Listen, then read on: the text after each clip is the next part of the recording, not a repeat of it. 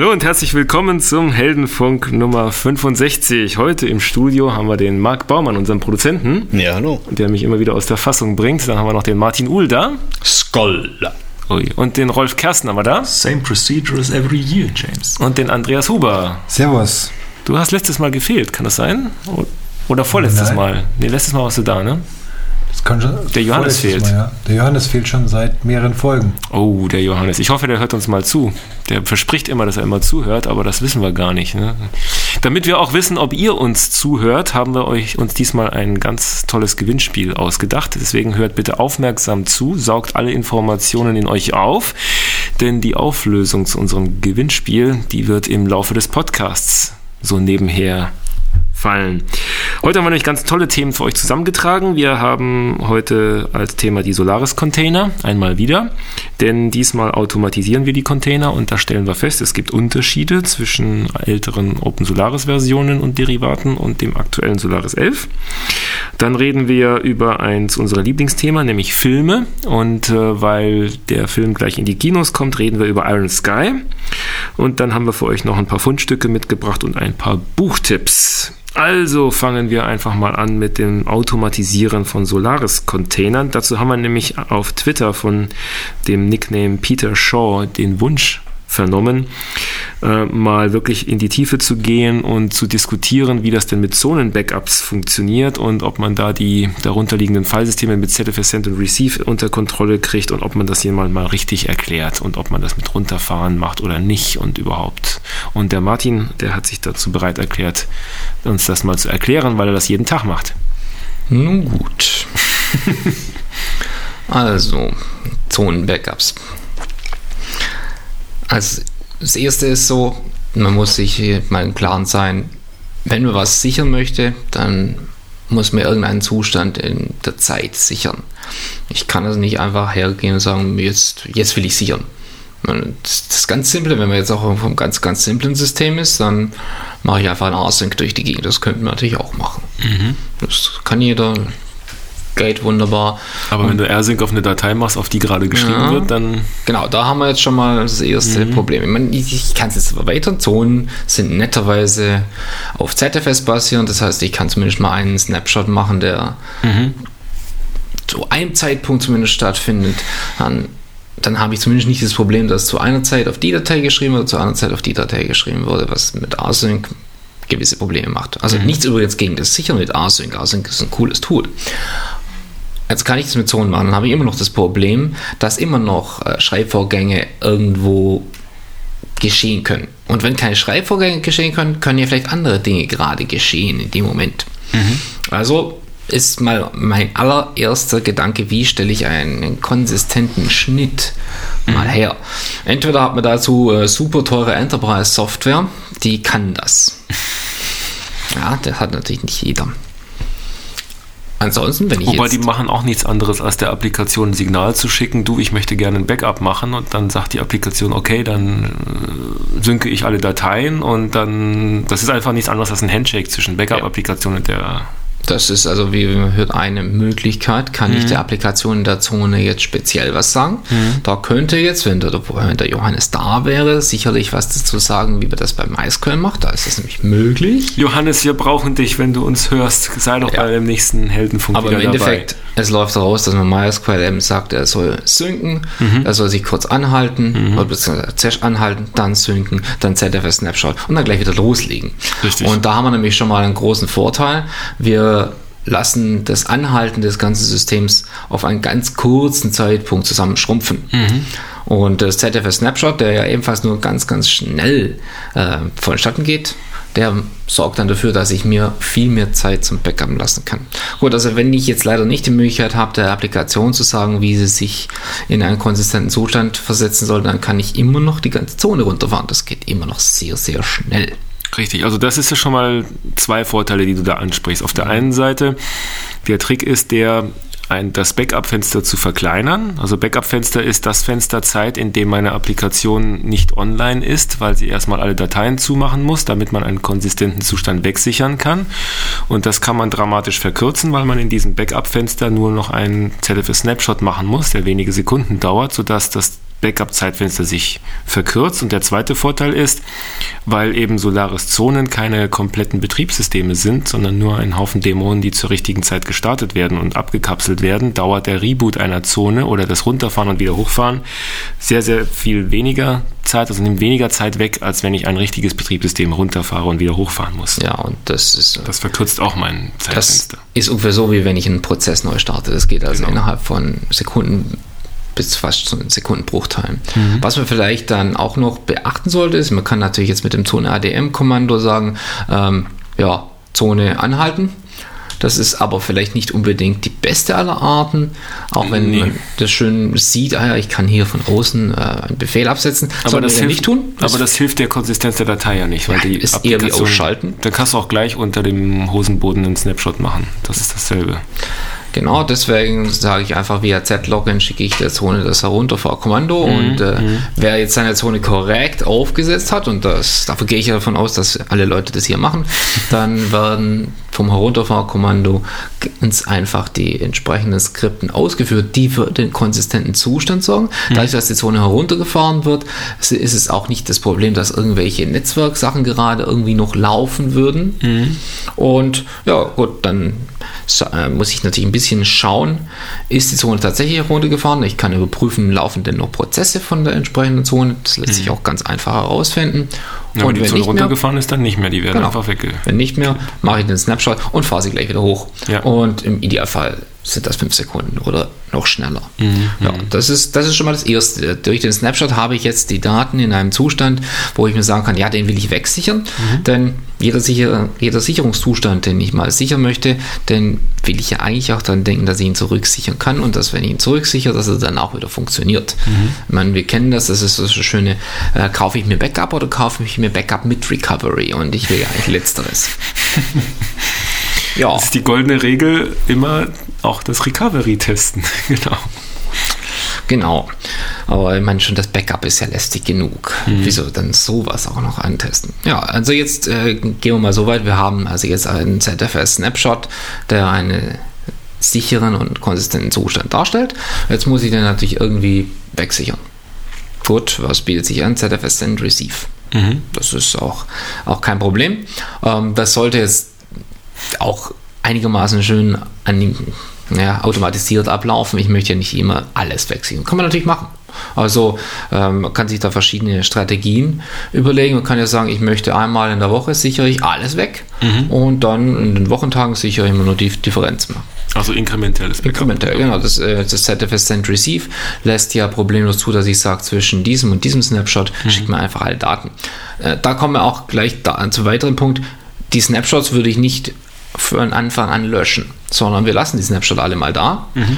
Wir können uns immer noch später Gedanken machen, ist mein Filesystem irgendwann zu voll.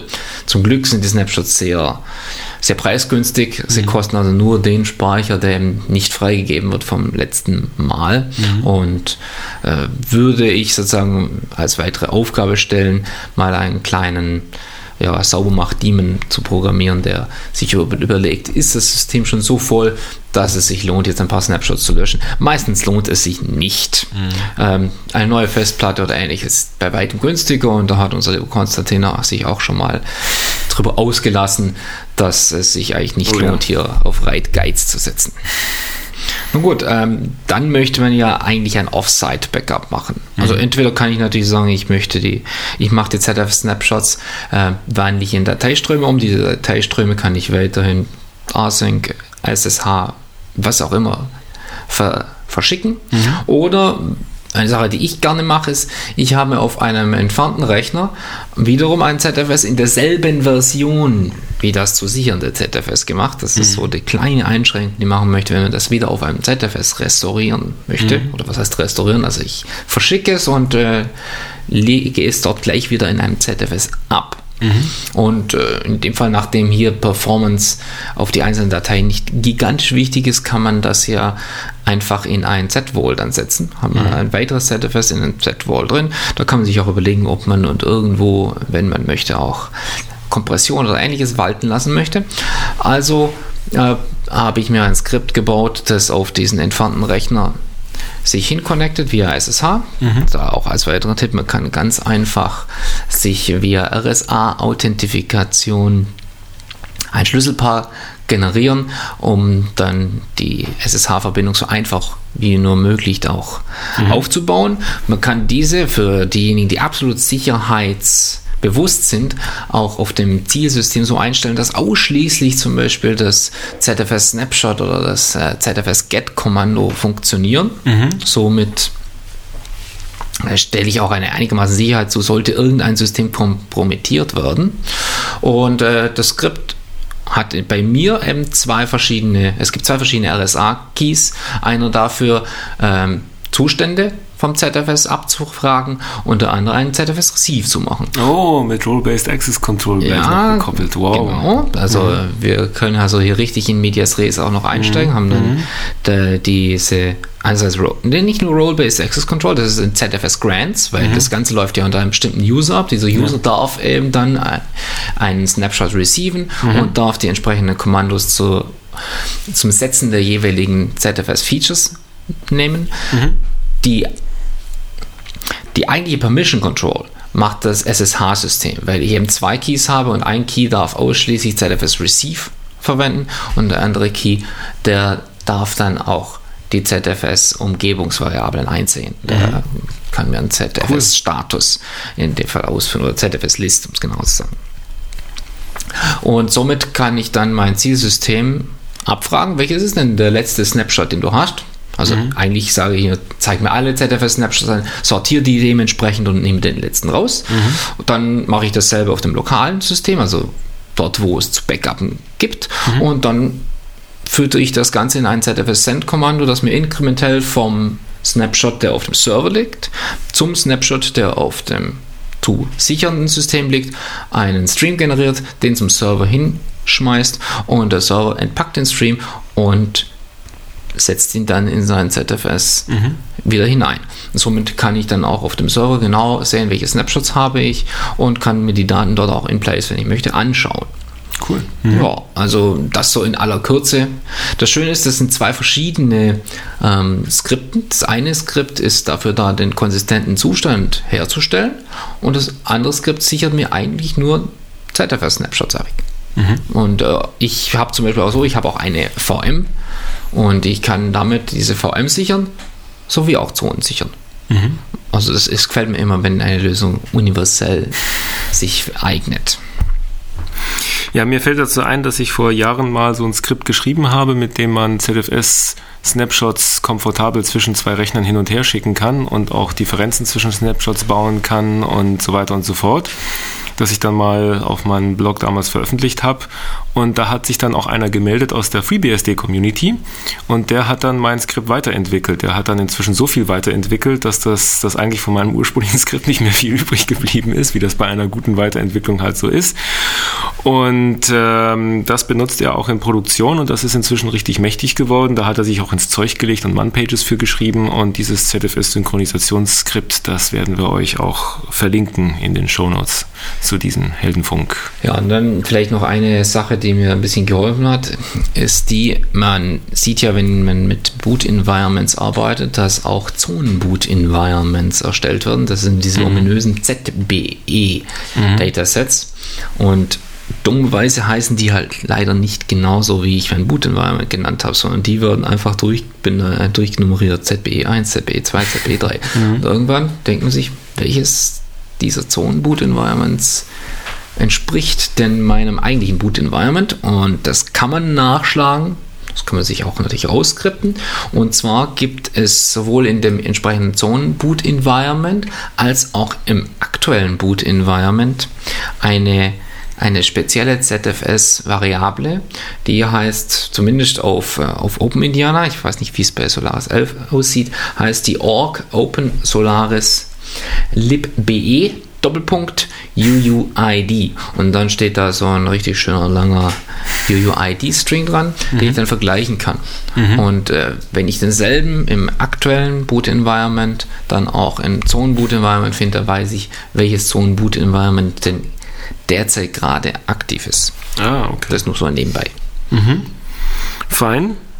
dann haben wir jetzt so einen kleinen Rundumschlag um Backup. Das heißt also, A, Backup-Zeitfenster definieren, dann Zeitfenster minimieren, indem man entweder mit der, in Harmonie mit der Applikation ihren Signal schickt und dann Snapshot macht oder indem man ganz schnell die Zone runterfährt, einen Snapshot macht und ganz schnell wieder hochfährt, was bei Zonen schon schnell geht. Und dann kann man sich Skripte basteln, die mit Snapshots hantieren und die hin und her wuchten, um die dann abzuspeichern und denkt daran, das Recovery auch mal durchgetestet zu haben. Und ich bin ein großer Fan davon, Zonen zu skripten, also keine Zone von Hand einrichten, sondern die komplett skriptgesteuert einrichten und ähm, das auch mit dem Hintergrund, dass man dann bei einer Migration oder bei dem größeren Update dann einfach seine Zonen alle wegschmeißt und wieder neu kreiert. Genau das habe ich jetzt durchexerziert, weil ich meinen Heimserver umgestellt habe von äh, OpenSolaris auf Solaris 11 Dazu gerade noch so ein Punkt. Zonenskripten mhm. ist natürlich eine andere Art des Backups. Wenn ich sage, ich kann mir meine Zone via eines Skripts wiederherstellen, dann muss ich mir nur überlegen, was ist denn dann noch zu backuppen, falls überhaupt. Ja, klar. Ich möchte ja die Zone vielleicht auch mit nicht variablen Daten befüllen, dann mache ich dann so, dass mein Backup dann das Skript einfach darstellt. Das ist dann fast noch einfacher. Da ist dann auch das Restore schon mit inbegriffen, denn wenn das Skript das stimmt. kann es wiederherstellen. Das ist eigentlich das, das Konzept, was ich mache. Ich, ähm, ich kenne eigentlich nur Daten und ich kenne Skripte, die mir Zonen bauen, die mit den Daten irgendwas anstellen. Das heißt, ich habe eine Mediatom-Zone, die meine Videos an meine Playstation streamt. Das heißt, ich habe das Skript, was mir so eine Zone baut und ich habe ein Verzeichnis, wo alle meine Videos sind. Und wenn ich die beiden miteinander vermische und dreimal umrühre, dann habe ich eine laufende Zone, die Videoserver ist. Das gleiche habe ich für Musikserver und für den Server, der die äh, Cronjobs auf meinen Drupal-Instanzen immer wieder startet und allen möglichen Kram. Und die sind alle durchgeskriptet. Und ähm, das mit dem, diese Skripterei hat den Sinn und Zweck, dass ich dann bei Bedarf nur noch meine Datenplatte irgendwo reinschiebe in ein nacktes Solaris-System, dann meine Skripte starte und alle meine Services laufen wieder.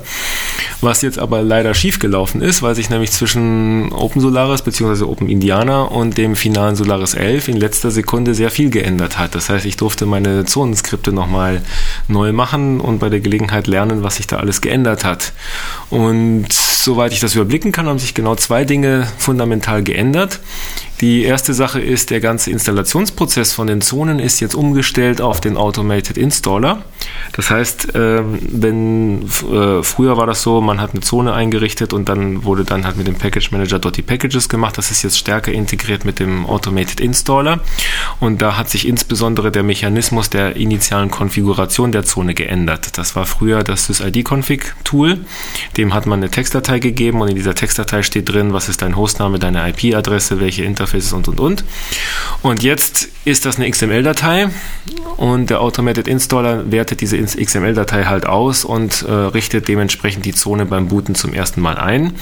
Aber es wird auch gleich ein Tool mitgeschrieben, mit dem man dann den, das alte SysID-Config-Format umschreiben kann oder mit durch das Tool jagen kann und daraus dann diese XML-Datei zu generieren. Das heißt, wenn man weiß, wonach man suchen muss und inzwischen gibt es die Tutorials im Netz, dann kann man alte SysID-Config-Files umgenerieren. Und der spannende andere Teil, der sich geändert hat, ist, dass jetzt die Zonen voll integriert sind mit dem Projekt Crossbow. Das ist die Netzwerkvirtualisierung. Das heißt also, dass jetzt von vornherein die gesamte Zonen-Tools davon ausgehen, dass du sowieso nur virtualisierte Netzwerke benutzen willst. Und dadurch hat sich dann auch die Art und Weise verändert, wie man der Zone ein Netzwerkinterface gibt. Und da gibt es halt einen Automechanismus. Wenn man ihr dann sagt, Netzwerkinterface ist halt Auto, dann ähm, sucht sie sich automatisch, baut sie sich automatisch automatisch ein virtualisiertes Interface raus, das sich, was die gleiche Infrastruktur nutzt wie das äh, erste Ethernet-Interface der globalen Zone. Oder man kann natürlich auch äh, genauer spezifizieren, wie man denn sein Interface gerne hätte. Also zum Beispiel kann man einer Zone eine Liste von IP-Adressen mitgeben und dann sucht sich die Zone die erste freie davon aus oder sowas, was eigentlich ganz elegant ist. Aber man muss es vorher wissen und in seine Zonenskripte entsprechend einbauen und dann muss man sich einlesen, wie die neuen Befehle sind und das ist dann ein klein wenig Einarbeitungsschmerz, aber über den kommt man dann doch in einem Nachmittag dann wieder weg.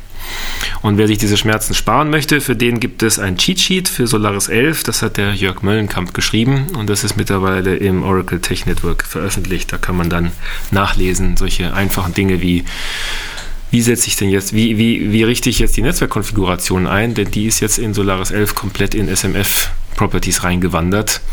Ähm, das ist zwar schön und sauber und aus dem Lehrbuch, aber man muss erstmal wissen, wie es geht. Und da steht, solche sehr, Dinge stehen an dem Sehr ungewohnt. drin.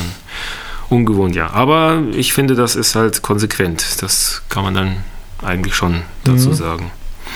Also all diese schönen Sachen habe ich mir die habe ich mir unter Open Indiana angeschaut und habe das sozusagen in der alten Version hingebastelt, aber ebenfalls mit Verwendung von Crossbow.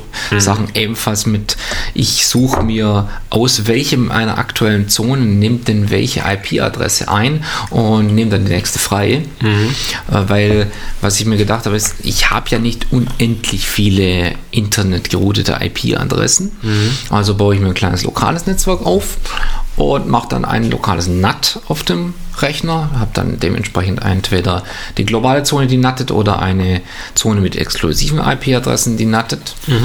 Und wenn ich sagen will, ich will auch wieder hineinrouten, dann kann ich das über einen dementsprechend konfigurierten äh, HTTP-Proxy zum Beispiel machen. Da bietet sich zum Beispiel der Nginx oder Nginx Webserver an oder welchen HTTP-Proxy man gerade am liebsten hat für HTTP. Ansonsten muss man sich eben überlegen, wie kann ich Ports oder ähnliches nach innen leiten. Aber damit kann ich sehr einfach und sehr schnell sehr viele Zonen erzeugen. Und genau darin liegt ja auch der Vorteil, eigentlich alles in irgendeine Zone zu verpacken. Apropos Proxy, ich habe mir aus Spaß an der Freude auch einen, einen Privatisierungszone gebaut, nämlich eine, in der Tor läuft und der, wie heißt dieser Proxy, der anonymisiert? Privoxy, genau. Und äh, wenn man also die richtige, den richtigen SOX Proxy einstellt, dann kann man aus meinem Heimnetzwerk komplett privat über Tor surfen. Und das war erstaunlich einfach. Ich dachte, ich hatte mich schon darauf vorbereitet, einen Nachmittag lang Software zu kompilieren, aber das war gar nicht nötig. Die Packages sind alle schon fertig für Solaris im Package-Server vorhanden. Man muss eigentlich, also meine Zonendefinition für diese Zone ist relativ einfach. Ich jag einfach nur zwei Konfigurationsdateien hoch und sage meinem Zonenskript, dass ich die Packages für Tor und für Privoxy installieren will. Und dann kommen die Konfigurationsdateien in die richtigen ähm, Verzeichnisse rein und dann starte ich die beiden Services und fertig ist die Laube. Das ging also erstaunlich schmerzfrei und äh, da war ich dann positiv überrascht. Ach übrigens, das Tool, mit dem man seine ZFS-Snapshots hin und her wuchten kann, das heißt ZXFer. ZXFER für Z-Transfer. Und ähm, das ist wirklich wert, da mal nachzugucken. Da kann man sich auch den Source Code auf äh, Google Code herunterladen. Da hat er das inzwischen gehostet. Ja, und dann haben wir noch ein großes Thema. Da finde ich jetzt keinen Übergang zu. Aber wir haben ja schon ein paar Mal über Iron Sky gesprochen und jetzt wird es langsam ernst. Solaris wäre ein Übergang gewesen. Solaris, Ah, ja. Stanislav Lem, Science Fiction. Na dann bitte. Naja, jetzt habe ich es ja schon gesagt. Na, dann moderier doch mal an. Nun ja, also wir haben uns ja jetzt gerade über Solaris. das Thema Solaris unterhalten und Solaris ist schon lange bevor Sun gegründet wurde und überlegt hat, sich sonnenbasierte Sachen zu machen, hat äh, einer der berühmtesten Science-Fiction-Autoren, den wir so kennen, oder zumindest für, den, für das Science-Fiction-Genre berühmt, nämlich Stanislav Lem, einen Film Solaris, oder nicht ein Film, ein Buch natürlich, hm, Buch Solaris gemacht, in dem es im Prinzip um einen Planeten geht und die Möglichkeit, dass darauf oder dass dieser ein Bewusstsein hat. Ist der Film eigentlich gut? Da gibt es, glaube ich, eine Verfilmung mit äh, George Clooney Ja. und dann dachte ich mir, hm, musst du da reingehen? Ja, also ich war drin und man kann ihn sehen. Ähm, äh, es wurde mir angeraten, es gibt eine polnische Verfilmung davon, die viel besser sein soll. Bestimmt. Ja, wie, wieso auch die Originalfilme meistens besser sind. Leider habe ich die noch nicht gesehen, wäre sicher ein Punkt, ihn mal zu sehen. Und jetzt sind wir beim Thema Science Fiction angelangt und jetzt können wir dann auch noch mal die Kurve kratzen Von den Russen. von den Russen. Ja, wir gehen noch ein Stückchen zurück. Die Russen, was war vor den Russen, was war während der Russen? Da waren natürlich die Nazis. Na, wen haben die Russen vertrieben? Das ist der Ja, ja, richtig. Genau. Verbindungspunkt. Das ist Ja. der- ich dachte schon, die sind, die Russen, die gab es schon ewig, also die gab es schon vor den Nazis. Ja, also.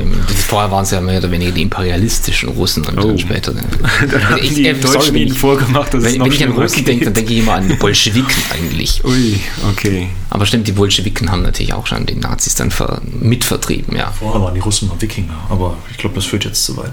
Echt? Wirklich? Ja, da kommt der Begriff her, Russen. Also das war halt ein Stamm von, von, von Wolga-Wikingern. Ist das nicht ein bisschen weit östlich für Wikinger? Nee, nee, die Wikinger Aber die haben sind auch- ja einerseits nach Amerika und andererseits sind sie ja die Ah. großen Flüsse Richtung Konstantinopel und äh, Schwarze Meer und Bagdad Ui. und so weiter. Da Ui. Mhm. haben sie Handel getrieben. Und, äh, oh ja.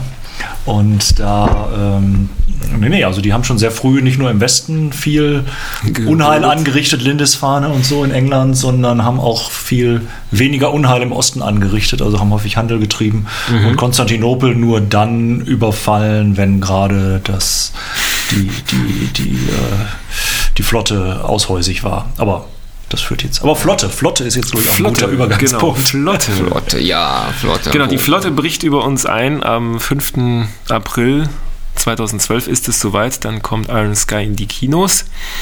Sechs Jahre vor dem Schauplatz, denn der Film spielt im Jahr 2018. Und äh, 2018 ist das Jahr, in dem die Nazis die Erde angreifen, und zwar von ihrer Basis, von ihrer Mondbasis, die auf der dunklen Seite des Mondes errichtet wurde, 1945, als sie vertrieben wurden. Ja, genau. Jetzt wissen wir, wohin sie vertrieben Jetzt wurden. wissen wir, wo sie sind und warum wir sie bis jetzt noch nicht gesehen haben. Ja, wobei äh, eine kleine, äh, von mir als so ein bisschen Hobbyastronom, äh, Korrektur, Mhm. dunkle Seite des Mondes ist es nicht, sondern es ist die Rückseite, die uns abgewandte Seite. Die ist nicht dunkel. Die in Ja, der die Filmemacher hell. mal Dark Side of the Moon. Ja, Die Pink Das ist the Floyd. far side of the moon. The ja. Far Side und Ja. die, Der Mond ist ja gefangen im Gravitationsfeld der Erde und darf sich deswegen nicht drehen. Nein. Also nicht- nicht- es nicht ist so eine drehen, dass gebundene er- Rotation, die sich aufgrund des, Ah, der der Gezeitenwirkung der Erde auf den Mond hat ergeben. So wie der Mond ja auch auf die Erde eine Gezeitenwirkung Aber wir sehen immer dieselbe Seite. Es Wir ist nicht so, immer als würde er dieselbe sich Seite, ja. gegenüber der Erde drehen. Das meine ich damit. Das nennt sich gebundene Rotation und äh, man kann davon Ja. ausgehen, dass nahezu jeder Mond in diesem Sonnensystem in einer gebundenen Rotation ist. Ja, klar, weil Monde so viel kleiner sind als die. Ja, Planeten. genau. genau. Denen Und irgendwann wäre es auch umgekehrt mal so, allerdings wird das Sonnensystem wahrscheinlich vorher drauf. Richtig. Und da könnte man jetzt in Richtung Avatar gehen, weil es da nämlich auch wieder so ein Problem war mit gebundener Rotation, mit dem Mond Ui, etc. aber Aber, wir sind jetzt noch äh, wir sind jetzt noch bei anderen coolen Aliens, Ei- eigentlich fast noch coolere Aliens, die doch keine Aliens sind, aber die eine Zeit lang auf dem Mond waren. Und die werden. Die kommen jetzt zurück. Ja, die kommen zurück. Also, Geschichte: äh, Nazis fliegen auf den Mond, halten es dort 70. 70 Jahre aus, 73 Jahre halten sie es dort aus, ne? Bauen Helium-3 ab. bauen dort Helium-3 ab, was sich entpuppt als die nächste große Energielieferung, Lieferantenquelle, nee, Energiequelle nach Erdöl sozusagen. War es Helium-3? War, war, war das nicht auch das Zeug, was sie in Moon abgebaut haben? Ja, und den Frank Schätzig Limit Schinken, den wir, glaube ich, bei irgendeinem Heldenfunk von vor 30 Ja, Folgen schon mal besprochen haben. Ist ja klar, dass die sich bei dem Film überall bedient haben, wo man Das ist ja- Nützliches abgreifen kann. Das ist sehr cool. Man kann natürlich auch sagen, dass die Filmwelt versucht, in sich konsistent zu sein oder so. Jedenfalls bauen die Nazis Helium-3 ab. Damit kann man unheimlich viel Energie machen, und zwar billig. Und man kann damit auch Antigravitation machen, was erklärt, warum die mit Untertassen durch die Welt fliegen und oder können. Und ähm, genau, und mit ihren Untertassen fliegen sie dann mit ihren UFOs, greifen sie dann die Welt an.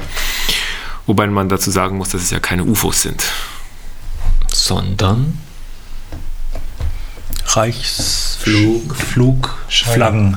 Nein, Reichsflugscheiben.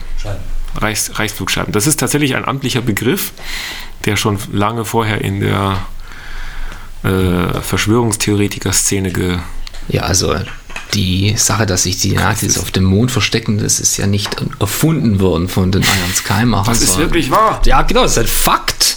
Also das dauert ja auch noch ein bisschen, wir sehen- wir sehen sie ja nicht, weil sie auf der Rückseite sind. Ja, ja, die haben genau. sich bisher gut verstecken können. Da gab doch schon mal einen RTL-Film dazu, ne? mit Anja Kling und Reichsflugscheiben und so. Echt? Oh. Ja, ja, ja.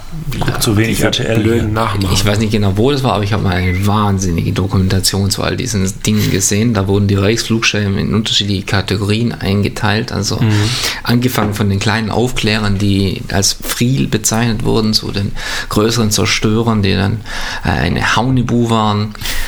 Das ist, äh, das wurde auch aufgegriffen in in Sky, so wie ich das gesehen habe. Und äh, am Schluss gibt es auch noch die, die großen Träger in der entsprechenden Dokumentation, die also auch, ich, ich weiß nicht, ob sie ernsthaft gemeint war oder nur so ernsthaft nur gedreht war, aber dort wurde sie als das Andromeda-Gerät bezeichnet. Oh. Ja, also die Reichsflugscheiben in Iron Sky, die werden alle nach äh, Opern von Wagner benannt. Das heißt, es gibt dann Modelle, die heißen dann Götterdämmerung, Walküre, also nicht nach, nach äh, doch, Walküre und Rheingold war doch noch. oder? Rheingold war da noch, genau. Den fliegenden Holländer? Gab es, glaube ich, nicht. Schade. Ah, ja, also das ist schon ganz nett. Und ähm, ja, aber was mir aufgefallen ist, also ich habe einen Kumpel aus Studienzeiten, der alles gesammelt hat, was in irgendeiner Form verschwörungstheoretisch war. Und, ähm, und da gibt es wirklich jede Menge Material zu dem Thema. Und als ich das erste Mal davon gehört habe, habe ich mir auch gedacht, huch, warum ist eigentlich noch keiner früher auf die Idee gekommen? Das ist ja so naheliegend, das mal zu verfilmen mit Reichsflugscheiben und so ein Zeug. Und jetzt ist es passiert. 5.4. ist ähm, der Termin. Und ich muss sagen, der Film ist wirklich gut geworden. Ich durfte eine 80-prozentig fertige Beta-Version sehen und äh, ich kann den Film wirklich empfehlen. Vor allem, weil es nicht einfach nur ein Nazis greifen die Erde an Film ist. Ähm, natürlich ist es eine Komödie, also keiner glaubt, dass der Film in irgendeiner Form ernsthaft wäre. Ähm, nein, es ist auch gleichzeitig eine wunderschöne Parodie auf den aktuellen Zirkus in den Vereinigten Staaten mit Wahlen und Wahlkampf und Vorwahlen. Und es gibt ein paar schöne Parallelen zwischen der Propaganda der Nazis und der Propaganda der Amerikaner in ihren Wahlkämpfen. Und das muss man sich wirklich auf der Zunge zergehen lassen. Das haben die Macher wirklich gut hingekriegt. Vor allem die Präsidentin der Vereinigten Staaten in dem Film sieht dann auch aus wie Sarah Palin. Und natürlich ist ihr Wahlspruch na, was ist Ihr Wahlspruch? Drill, Baby, Drill. Willkommen in Frieden. Nein. Yes, she can. Das, du hast doch die ersten fünf Minuten gesehen. Ja, ja, das Da rollt dann von dieser diese- Mundsphäre, roll, rollen so Plakate und da ist dann eine bebrillte Dame drauf. Ja. Genau, die ersten fünf Minuten kann man sich jetzt kostenlos im Internet angucken. Das ist der Höhepunkt der Iron Sky Sneak Peek ähm, Kampagne, wo man für einen Euro die Entstehung dieser fünf Minuten angucken konnte und die sind eigentlich auch schon sehr lustig. Da landet dann die Mondfähre und klappt dann erstmal Wahlwerbung raus mit der Präsidentin und Yes, she can. Und ab dann geht's in den Abgrund. Bergab. Ja, und da gibt es natürlich einen Haufen Filmzitate in dem Film, nicht? Also, was fällt dir denn als erstes ein, wenn es um Weltall geht und Die schöne blaue Donau. ja, In Space, no one can hear you cry, würde mir jetzt einfallen. Oder Weltall, Dave. aber Dave, genau. Mhm. 2001, ne? Elite, aber die Computerspielfolge hatten wir schon. Ja. Ach, die, da kommt mal wieder ein. Hm? Ja, mir, mir fiel auch als erstes Mars Attacks ein. Das ist auch irgendwie, da gibt es auch so zwei, drei Szenen, die so ein bisschen an Mars Attacks erinnern. Und, ähm, und da gibt es noch einen Film, der heißt American Dreams mit einem Z. Das ist eigentlich eine politische Komödie um eine Castingshow, in der George W. Bush auftreten soll und deswegen die Taliban beschließen, da jemanden einzuschleusen. Auch eine sehr schöne Komödie mit Hugh Grant. Einer der wenigen Filme mit Hugh Grant, die man sich wirklich angucken kann. Und äh, auch dort wird sehr viel übernommen. Also dieser ganze Wahlkampf-Zirkus ist da drin. Das ist eigentlich auch ganz witzig. Und äh, was mir jetzt aufgefallen ist, ist, ähm, dass die IMDB-Seite schon relativ gut bevölkert ist. Also da gibt es schon ein Rating von 7,8 für den Film. Natürlich gibt es Filmposter und Bilder, die gab es ja vorher auch schon. Ähm, aber es gab, gibt auch schon relativ äh, ja, gut bevölkerte Listen mit den Goofs und mit Trivia zu dem Film und, und andere Sachen. Also da kann man schon ganz gut schmökern und sich dann die ersten, äh, die Filme angucken. Ja, wie hast du eigentlich diesen Vorgängerfilm gesehen? Den Film, den der Star, Star Wreck. Star Wreck in the Perkinning.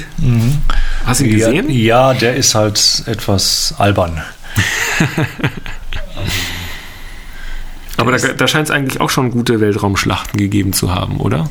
Ja, ja, aber den sieht man also von den Special Effects, wenn man sich die ersten fünf Minuten von Iron Sky anguckt, das ist halt schon mal eine komplett andere Klasse. das ist gut. das ist Mhm. also jetzt so wie, wenn man positiv überrascht war, weiß ich nicht, von so einem Raumschiff Surprise da, von dem Bully Herbig, da waren ja durchaus die Special Effects auch erstaunlich gut Mhm. für eine deutsche Komödie. So gut sind sie, scheint es jetzt bei Iron Sky auch. Und Star Trek ist halt doch noch sehr Amateur. Ja, okay, also vielleicht zur Vorgeschichte. Starbreak ist eine, ist eigentlich ein Fanfilm. Da haben sich Fans zusammengetan und haben dann einen Film gemacht und der hatte dann relativ viel Erfolg im Internet und hat auch eine sehr gute Fangemeinde dort. Und das hat eigentlich die Macher von Iron Sky überhaupt ermuntert, mal einen richtigen Film zu machen. Und so haben sie auch den größten Teil ihrer ähm, Fangemeinde zusammengekriegt und, und Unterstützung, um dann den Film, den richtigen Film Iron Sky zu machen. Ähm, und da fällt wirklich auf, dass die Special Effects extrem gut sind. Also die haben wirklich äh, guten Hollywood-Standard erreicht. Ähm, der Film lief jetzt eine Woche lang in, während der South by Southwest Blogger-Konferenz in Texas was eigentlich auch ein sehr guter Standort ist für so einen Film. Und da hat er eigentlich nur sehr viel Lob bekommen. Der wurde dann auch als der, einer der drei besten Filme gefeiert. Klingt für mich wie der drittbeste Film, aber äh, zumindest wurde der sehr, sehr gut dort beachtet und hat sehr viel Bass dort kreiert, hat auch auf der Berlinale sehr viel äh, Achtungserfolge feiern können, weil wurde auch schön diskutiert. Da bin ich mal gespannt, wie der dann beim generellen Publikum ankommt. Er hat auch in dem deutschen Bildungsbürger, in der deutschen Bildungsbürgerveröffentlichung im Internet hat er, glaube ich, irgendwie wie viel 130 Kommentare oder so. Es gab also eine negative Rezension in auf Zeit.de Was? und das wurde dann Niedergemacht. heftig, heftig und ehrlich äh, und äh, gefühlsbetont diskutiert. Ui.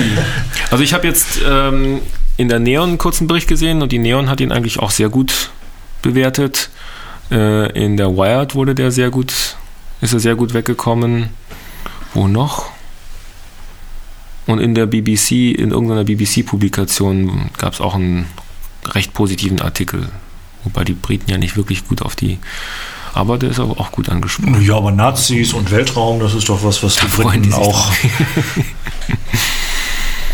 Ja, die erinnern sich noch an die V2s. Genau. Die Reichsflug. Äh, Ja, in dem Fall war es eher so Reichsflugzylinder. Reichsflugzigarren, ja. ja, Reichsflug, genau. Genau. Ähm, für euch steigen wir jetzt in die Zeitmaschine und springen ganz kurz in die Zukunft, wo wir für euch ein Interview mit Götz Otto aufgezeichnet haben, das wir dann aus der Zukunft einspielen und jetzt reinschneiden. So, hallo und herzlich willkommen zum Interview mit Götz Otto. Hallo Götz. Hallo. Götz, das ist jetzt die große Premiere von einem Film, auf den wir schon sehr lange gewartet haben. Wie bist du denn auf Iron Sky gekommen? Ich bin nicht auf Iron Sky gekommen, Iron Sky ist auf mich gekommen. Also es gab ein ganz normales Casting. Ja. Aber ich muss dazu sagen, äh, wir sind jetzt mitten auf der Premiere. Also es ist wirklich eine sehr ähm, außerordentliche Situation, um ein Interview zu führen. Ich freue mich drauf. ähm, äh, Iron Sky ist zu mir gekommen. Es gab ein ganz normales Casting in Berlin vor mittlerweile fünf Jahren. Äh, gefühlt sind es zehn, aber ich glaube, es sind reale fünf. Ja. Und ähm, Oh ja, und da gab es ein Casting, damals schon mit Julia zusammen. Und ähm, seitdem sind wir sozusagen auf dem Projekt und äh, haben diverse Drehbuchfassungen in den letzten, okay, jetzt sozusagen in den äh, vier Jahren vor, äh, bevor wir angefangen, zu, zu, angefangen haben zu drehen, gelesen. Ähm, da gab es alles Mögliche dabei, sehr, sehr lustig. Und irgendwann hat man so gedacht, jetzt wird es eh nichts mehr, weil ähm, in der Regel ist es so, wenn Filme ähm, zu lang oder zu oft geschoben werden, Ja. dann geht man eigentlich davon aus, dass das Projekt ist tot.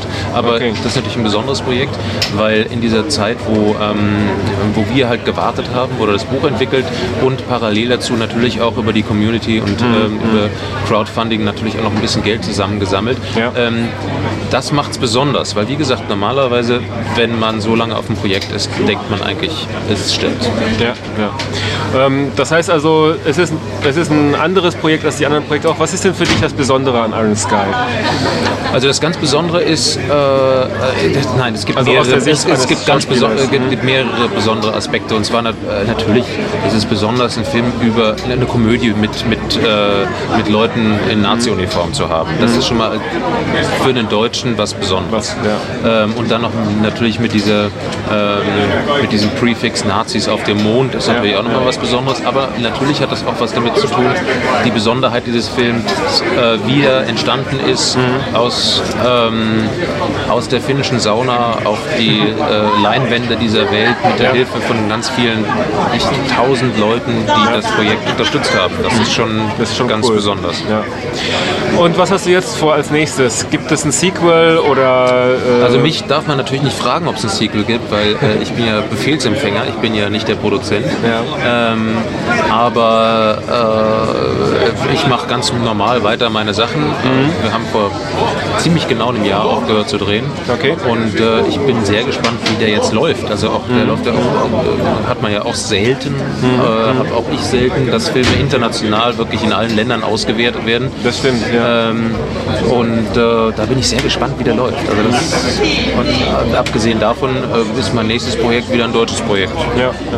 Vielleicht zum Schluss mal ein bisschen was Persönliches. Bist du es jetzt leid, ständig die bösen Rollen zu spielen? Nein, oder hast du jetzt Quatsch. auch mal Bock auf eine romantische Liebeskomödie? Ich finde, ich habe Bock auf gute Rollen und ob Ja. die jetzt negativ besetzt sind oder ob das eine negative Figur in einem, in, einem, äh, in einem Buch ist oder eine positive Figur, ist mir eigentlich wurscht, wenn es was zu spielen gibt. Ja. Ich empfinde natürlich, also äh, ich muss mich natürlich für eine böse Figur viel weiter von mir selbst entfernen, logischerweise, weil ich mich selber nicht als äh, grundböse bezeichnen würde. Richtig. Ähm, von daher ist, die, ähm, ist da die äh, sozusagen die schauspielerische Herausforderung größer. Außerdem machen die wahnsinnig viel Spaß, solche Arschgeigen. Ja. Okay, vielen Dank, Götz. Ne? Danke. So, I'm sitting here next to Samuli Torsonen, the CGI director of uh, Iron Sky. Hello, Samuli. Hello. So, how did you manage to put a hundred million, a hundred million dollars worth of visual effects into a movie at just a fraction, maybe a percent of the budget? Well, I think it was the uh, Finnish courage and uh, the Finnish sisu, so-called sisu. Sisu, what is Sisu? Sisu means that we never give up. That's E- a good even to put it. even yeah. all the odds are against us, right. and uh, I think that's uh, kind of a good That's a really good way to put it. yeah right? to put it yeah. And uh, of course, big thanks goes to the uh, the CGI crew Yes. and uh, and uh, because they believed in the production and uh, Yes. they believed in me and uh, of course of course I couldn't do anything by myself Right. but uh, it's it's a whole team and uh, and uh, yeah it was Cool. I just can't cannot thank our team well enough Thank you. So everybody was very, very much ex- impressed with the design of the Götterdämmerung and all of the intricacy that went into its design. Can you tell us about how the Götterdämmerung was invented? Uh, I think that's a question uh, better suited for our uh, concept designer Jussi because the Götterdämmerung was his baby Okay. and uh, yeah he, he, he designed all the spaceships and uh, and of course the all the product the all the production design the CGI production design was almost entirely by him Cool. and uh, I think that's a Jussi is that guy the uh, the bald bald guy, bald guy there Okay. You wanna try to catch him down there? yeah yeah I actually I can get if you ask questions to me first and then I'll bring you here Of course, yeah. We'll, we'll just go and see him finally.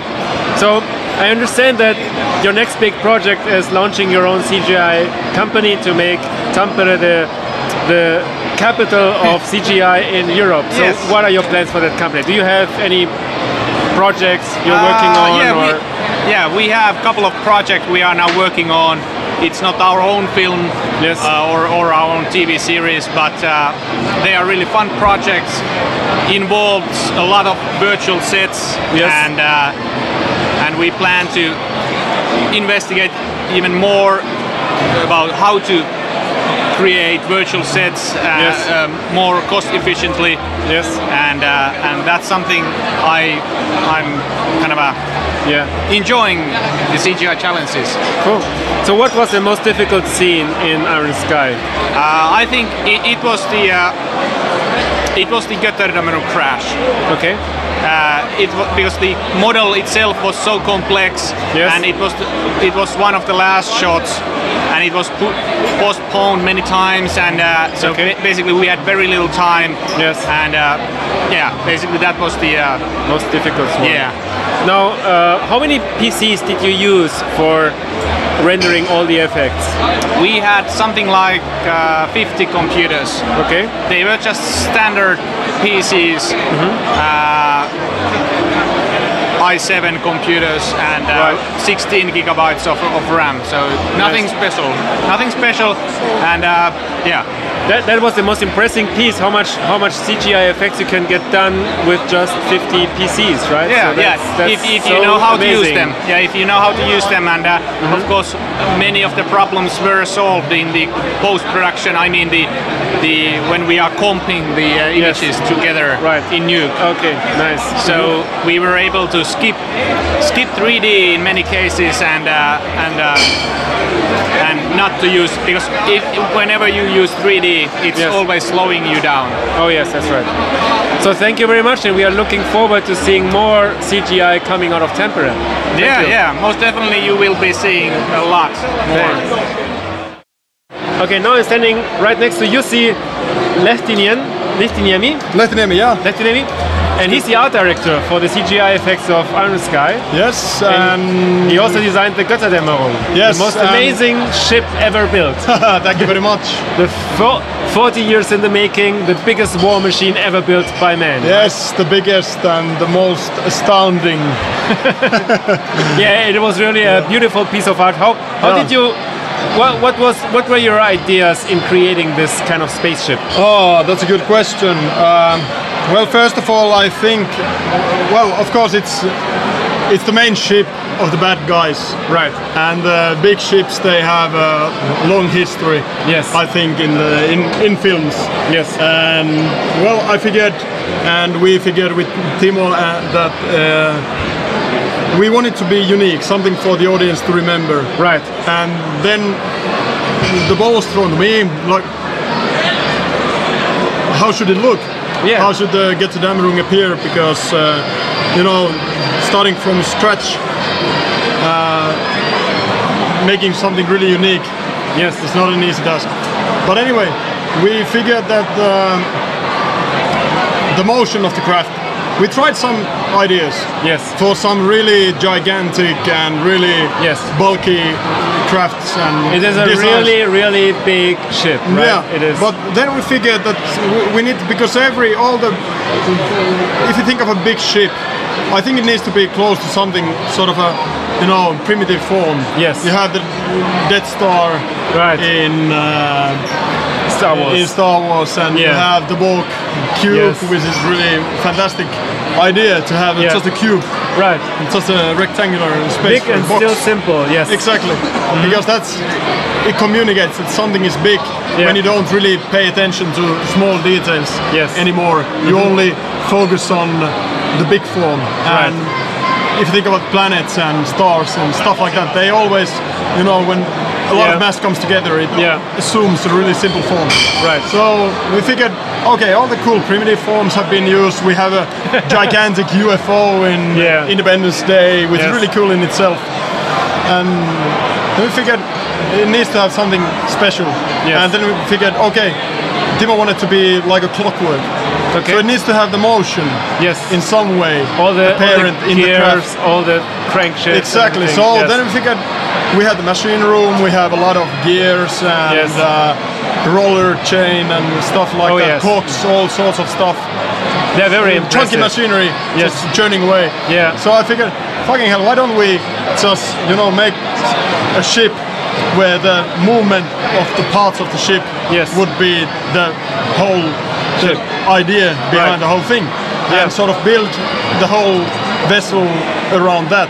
Cool. Very and of course you need to have some focal points in the design. Yes. For example, the nose of the ship needs to be Yeah. really sort of catch your eye. Yes. So we had a really simple cylinder in the front. Yeah. Because that sort of it makes sense. It gives it sort of a snout Yes. like you would have in a really angry-looking uh, uh, boar Right. or a pig. Yeah. Basically, it's a snout of the craft. Yes. Then you have some hangers in the snout of the craft. Right. You have the symbol, you have the gear with the swastika symbol Yes. in the. And And Okay, the spider on top that moves. that one, yeah, that's. Uh, That's the most amazing piece yeah, of yeah. technology ever seen, right? yeah, it's brilliant. And what's funny is that it's it's a simple radial engine Okay. that you have in. Uh, I think I'm not quite sure. I'm not an expert in this kind of stuff, but I think that sort of really ordinary pro, propeller aircraft, like. Yes. the World War II uh, fighter craft, Yes. they would have a radial engine Yes, to power radial the craft. Okay. So. I started, Yeah, kinda like- I started researching. Kind of like the boxer motor from Porsche, where you have It could have the crankshafts in all circular direction Yeah. moving the engine. Yes. Yeah, yes. apparently you know the stuff. a little bit. Yeah. Yeah. So I started researching some engines and what Yeah. kind of motion we could have there. And I was browsing through images uh, that I found in Google, and then I came up, uh, stumbled upon a radial engine. Yeah. And I found an animation. Somebody Oh, had done such a simple animation to show how the radial engine works. Right. Fucking hell! it's amazing. It's elegant, if you look right? at it, Yeah. because it looks really organic. Yes. Even though the symbol, uh, the single parts of the craft, uh, uh, not the craft, but the but the engine. Yes. They they are really simple. You have just a pivot here. Yeah. You have a connecting arm here. You have the Right. piston going up the shaft. Yeah. But still, when it's the center of it is doing it's a moving. Yeah. circular Yeah. trajectory, then you would have, you know, it's pumping. It. I, I thought it looks like a heart. Right. When heart is pumping, it's sort of, you Yeah. know, the strange appearance that a heart has because it has two chambers. Or Yes. how many does it have? Right. And it's sort of pumping blood here, in, And and, there pumping out out. there, and dun, dun. It's a dun, dun. machine coming to life. Right? Exactly. Yes. So that's what we wanted to have there. And Wonderful. then when you have one good idea Yeah. to act as a really uh, A focal point. as a focal point, Yeah. as a good focal point for the design, then you can sort of elaborate from that, and you Yeah. can sort of after that everything comes quite naturally mm-hmm. because it's sort of Yeah. It comes just connect naturally, yeah. things together, Right. and of course there are points and times when, for example, the pumping heart itself. Yeah. I thought that it's it's a cool thing, yeah, but I wanted to have the motion of the centerpiece of the radial engine Yes. to escalate all around the craft. So there are sort of loco what you would have in a, a locomotive. You know, you have the locomotive wheels, and then you have a connecting rod Right. between them. And when this wheel is turning, it's sort of helping the others along. Yes, yes. And that's what we have around it. So that gave the, the appearance of a heart. Right. So That's when you have the radial engine in the middle, Yeah. and then you have the locomotive engines, they are, each one is doing just sort of simple a motion. simple motion and it all adds together into exactly. the heart beating. And yeah. then the heart beats in the middle Yeah. and dun dun. It gives the you know dun dun Yeah. dun dun. Right. It appears like a heart. So that's that's a basic idea in the whole craft. And adding to that, there are just all the coolest things, all the most magnificent Yes. uh, pieces of metallic engineering I could find. Yeah. I really love one thing that I've been uh, sort of laughing a lot about is that engineers they have designed all the coolest Yeah, things in the that's right. world and sort of where an artist comes in he sort of finds those, those cool things Mm-hmm. compiles them into something coherent and shows it to the audience right. I think that's a that's a really fantastic way because, for example, the radial engine. I don't think anybody could come up with something like that if they didn't have a function for Yes. it to serve. Yes. So I think that's really important that eh, things look that they have a real function. Yeah. And they look like they could actually work. Now, my my other my other favorite um, citation in the movie is using the Zeppelin motherships to Oh. launch off the UFO. So, of course, Zeppelins are pretty obvious, Uh-huh. but then you add on top of that the possibility of using zeppelins to catch and throw meteors at the Ah, Earth. Now, yes. how, how did you come in? How, how did that idea come to life? I think the whole Zeppelin deal was something that, um, well, first of all, we didn't even initially we didn't think that we would have Nazi UFOs. Yes. So, but after the first round of sketching, Timo said that, okay, guys, should it be just more like a UFO? Yeah. Because the whole thing about Nazis going to the moon is about UFOs. Yes. Okay, then we had the UFOs, we started elaborating on that. And then, of course, when you have space armadas Yeah. yeah, and you want to communicate grand scale, Yes. we knew that we have the UFOs, which are pretty small, sort of workhorse of the fleet, Yes. 50 meters across. Right. Then you have the gigantic mothership, the Doomsday machine, which is Yeah. supposed to be like kilometers across. Yes. You need to have something in between. Okay. And initially, there was the idea that we would have some kind of destroyer slash uh, battleship Yeah. sized war machine, Something and like then something really yeah. big Yeah. to act as a carrier ship Yes. for the fleet. And then we were, we sat down, we had some sketches with us, and we thought that okay, if we make just something that sort of looks good Yeah. and uh, sort of looks like a big badass ship, it's uh, it's good, but it's not. It doesn't have quite that something that Yeah. you would expect to have. You would love to have in a Right. film you're making, and I think it was in that palaver that we sort of. I think I said that. Okay, so yeah, I stumbled across this uh, pictures of zeppelins, and I think we should have something Yeah. like the zeppelins. Yeah. But sort of, how could we Spacey, how, how could we do something as simple as the zeppelin because it's a simple cigar shape. Yeah. Sort of a. It's a cylinder with Right. pinched ends. Yes. And sort of yeah, the guys were like, yeah, zeppelin is really cool, but we I think having zeppelins. Uh, yeah, that's all. That's too obvious. Yeah. And then Timo said, guys, we need to have fucking space zeppelins. that sort of nailed the whole thing. Right. And they turned out really beautiful, I must Thank say. you very they much. Are really good. so- Because I think all the, you know, from that point on, when you have the initial idea, Yeah. I mean, you can say that let's have a zeppelin, yeah. but it's not the same as somebody like the director saying Yeah. fucking space zeppelins. Yeah. You know, it has a certain kind of aura to it. Yeah. And then you, you know, that's it. Now we have some. Now we have a motive. Now we have an idea. Yeah. And now you can get to work. Yeah. Yeah. To work on. And yeah, then Oh. we went on, added. There are a lot of, I think, good details in the Zeppelin design. For example, the zipper-like arrangement of the hangar doors and the way they Yeah. open. I think it's sort of it adds to the drama of Yeah. the situation when you have the Zeppelin coming to the to the open, and then you have the web, uh, other, other hangar base opening. Yes. Yes. It needs to happen in a certain way that it's Yeah. sort of the craft is sort of revealing its guts in a Right. zipper-like fashion. No, that, that's what impressed me the most. I think about the, the, the thing that impressed me the most was how much intricacy there is in the design, how much detail you worked into ma- getting all the mechanics right. Yeah, but I think How, that's how long does it take to, to design a spaceship of the complexity of the Zeppelin?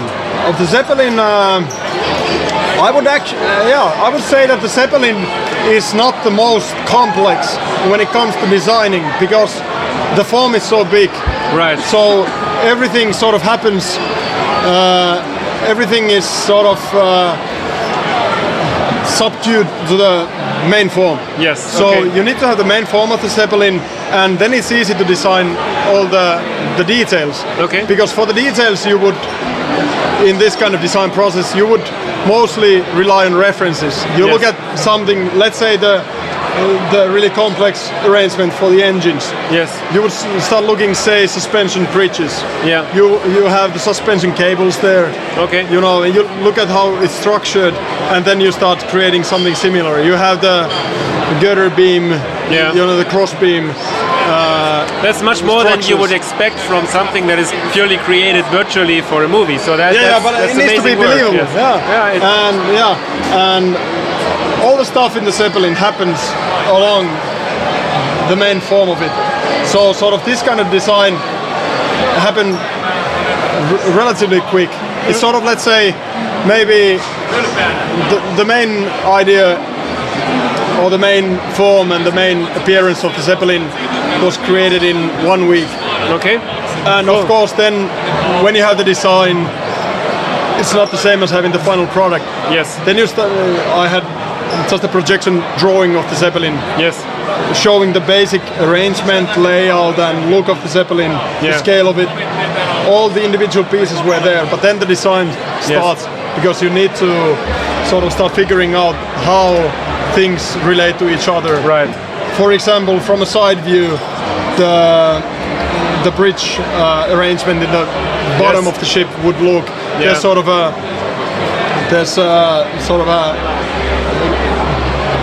certain kind of uh, main. Uh, no, actually, the main the main elevator is in the middle of the craft, Okay. and then you have radiating Pieces. elevators Yes. from that that are sort of connected to the hangars, and then you at the bottom you have hubs, Yes. sort of, and then you have the main command bridge is visible here. Yes. That's it. And then you have the main cannons. Yeah, all that. It looks really good from a side view. Right. but then when you need to have the full crop, Yes. when you start, you, you have an idea of a side view, then you mock that up in 3D. You've drawn the side view, and then you mock it up, and then you, you're like, it doesn't really work. and then the design, sort of, the design process goes on. You start finding Yeah, the becomes- relationship and the balance a life of between. its own. yeah Yes. you try to find a good balance between different parts of the ship and then it sort of creates itself Yeah. you just find good ideas for different parts you find the correct proportions Right. and so sort of the ship designs itself almost when you have the function for the ship Yeah. you know what it needs to do and you have these vague ideas of whatever needs to happen Yeah. then it sort of happens in itself then when you have something like well let's say the Gazanama room Yeah. it also when you have a good idea mm-hmm. you just need to find the one idea that sort of carries the whole And connects everything. yes. connects everything yeah but then for example when you have a ship of course the Gazanama room took quite a long while to design Yeah. because it has so many things Yeah. and everything needs to be created in quite a an amount of detail Yeah. because it's going to be big on screen Yeah. it's gonna have a lot of different individual parts. It's like say five kilometers across. Yeah. So there's a lot of stuff to design, but that sort of it also solves itself. But then when it comes to a ship like the George W. Bush, it's been done so many times over and over again, and it needs to be completely something different than all this Nazi Right. language that you would have in the designs. I noticed that all of the Earth ships have quite their own characteristic. You can almost tell what country they are coming from. Yeah, that's that's one. That's the There's main idea. Of, yeah, that's a That's lot of love that went into the design of those ships. Yeah, so- that's wonderful if it sort of communicates through. Yeah, yeah. Because that's what we definitely wanted to have. Right. Is that well maybe if you look at the ship, yeah, the basic shape of it you can't necessarily tell. But they, we wanted every ship to have something, something Unique. that sort of communicates Yeah. what country, something of the ident- identity of the country. yes. And I think that turned out beautifully. Yeah. Thank you. So thank you very much, you see. No, thank you. Thank you. So what is your next project? What would you do like to do next? Oh man. Well, uh, Timo has some uh, cool ideas for a TV sci-fi series. Okay, cool. uh, maybe if he wants to have me on board, uh, I'm glad to join. But a dream come true for me would be the, the Dan Simmons Hyperion series. Oh, okay. Well, Uh, I think be- that's one. That's one project that they've they've tried to start Mm-hmm. quite a few times. They've tried to get the project forward, Yes. And I think that would be, for me, that would be a dream come true. Okay. So that's my big dream to get to do the Hyperion. So good. because I love the ships and everything in it. Oh yeah. So good Uh, luck doing the cool ideas. Hyperion then. Okay. Yeah, yeah. Cool. Thank you, Jussi. Yeah, thank you very much. Have a lot of fun. Thanks. Yeah, thanks. Okay, so now I'm sitting next to Stephanie Powell from the movie Iron Sky, the most funny president I've ever seen on screen. Thank you very much. Welcome to the show. Thank, you. you. So how did you how did, how did you learn about Iron Sky, the movie? Um, well, the Australian producers uh, that were involved with Iron Sky, Yes. um, I'd done a film with them in New Zealand, which was Right. a New Zealand um, Australian co-production. Okay. And so they knew I existed, Great. and obviously they were dealing with the film and. Yes. Um, when they're looking for actors and stuff, they, uh, you know, they reached out and asked my agent to ask if I would be willing to Cool. audition. Very cool. So I read the script, and uh, I was actually I actually auditioned for two characters. Yes. Um, and the script that they sent me, the two characters were talking to each other. okay. So what I did was I shot the audition as if they were talking to each other and cut Yes. it that way, which is very unusual for an audition. Yeah, But yeah. it worked in my favor because I thought it was very funny. Cool. And- so the other character was probably the the Vivian. PR Vivian. Yes. The other mhm. character was Vivian. Beautiful character too. She's yeah. fantastic. But it's interesting because when I was preparing for the audition, Yes. Although I liked her character and it's a larger role, it, Yeah. I didn't feel that it fit me. Like I felt Okay. more in tune with the president and had more fun being an idiot. and you can tell you can tell because every scene where you're on on the screen you can tell how much fun you had I playing had that role so much fun playing that, that role. That was so good Yeah, so and you look so much better and natural than in the movie really Well, who wants to look like Sarah Palin all their life? Jesus Christ, I feel sorry for that woman. that's right that's that's completely right so are you are you originally from australia or are you No, no, I'm from New Zealand. you're from new zealand okay i'm New sorry Zealand. No, Yeah, I understand. Yes, I'm So not going to hit you because we're on, being recorded right now. so you have enough enough distance towards the united states to really make fun of them right so Well, I'm actually um, I'm actually an American citizen. I live in California. Okay. And uh, the cool thing was, uh, one month before I booked the film and Yes. shot the film, I swore I pledged allegiance to the flag and became an American citizen. Okay. And one month later, I became the president. So um, I think I did better than Obama. I think they were, they were really quick, right? Yeah. So, what's your favorite scene of the whole movie? You know, I, I have uh, my favorite scene. I think is when uh, Renata and um, James Washington are in the police station. Oh, that and they're so trying funny, they're trying to explain that you know. so you were a So black crazy. guy who became a white guy on the moon. Like the, the, and, you know, it's I, I think that's probably my favorite scene of the whole That's film. right. That, that that's okay. That's so yeah, funny. Yeah. is good. So, what's your next project? Are you, Um, do you want to stay in the comedy kind of uh, genre? Well, yeah, no. I mean, I have a, you I have really a stand. I have a stand-up comedy background. I did stand-up Oh, cool. comedy for eight years. Yes. And I wrote sketch comedy as well. Cool. Um, I'm going back to America to direct a sketch comedy show. Very cool. And um, I'm also writing a graphic novel um, with an. Wow. artist friend of mine who's, uh, and he's brought me on because he wants me to put the comedy into the novel. Like Cool, he yes. knows the idea, but he wants it to be funny.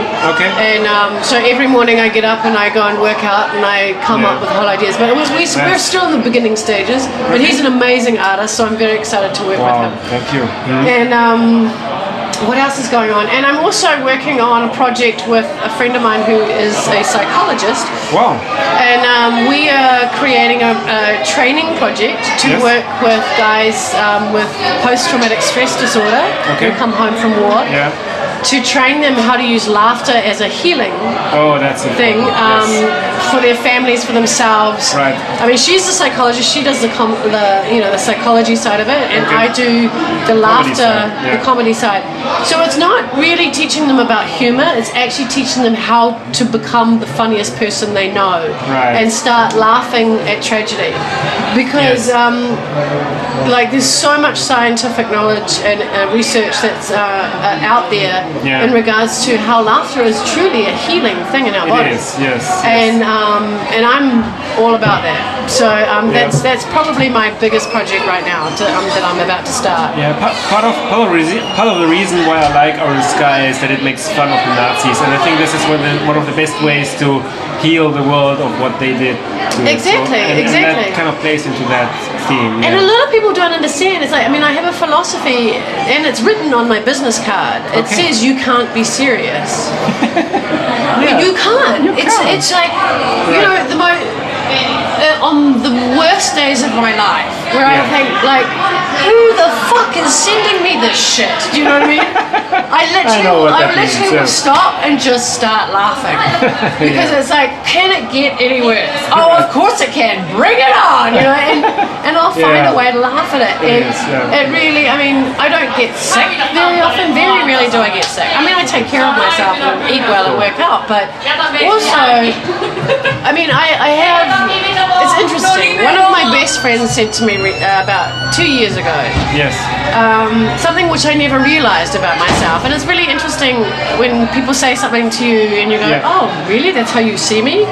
And so I've keep an, kept an ear open in regards to that. And many people have said it to me since. I'm one of the friends of my friend that when they're going through bad times, Yeah. they look forward to seeing me because they know I will make them laugh about their tragedy. Right. Mm. But so if I have that quality, I want to be able to teach other people how to bring that quality into their own lives and not Yes. wait for me to knock on the door.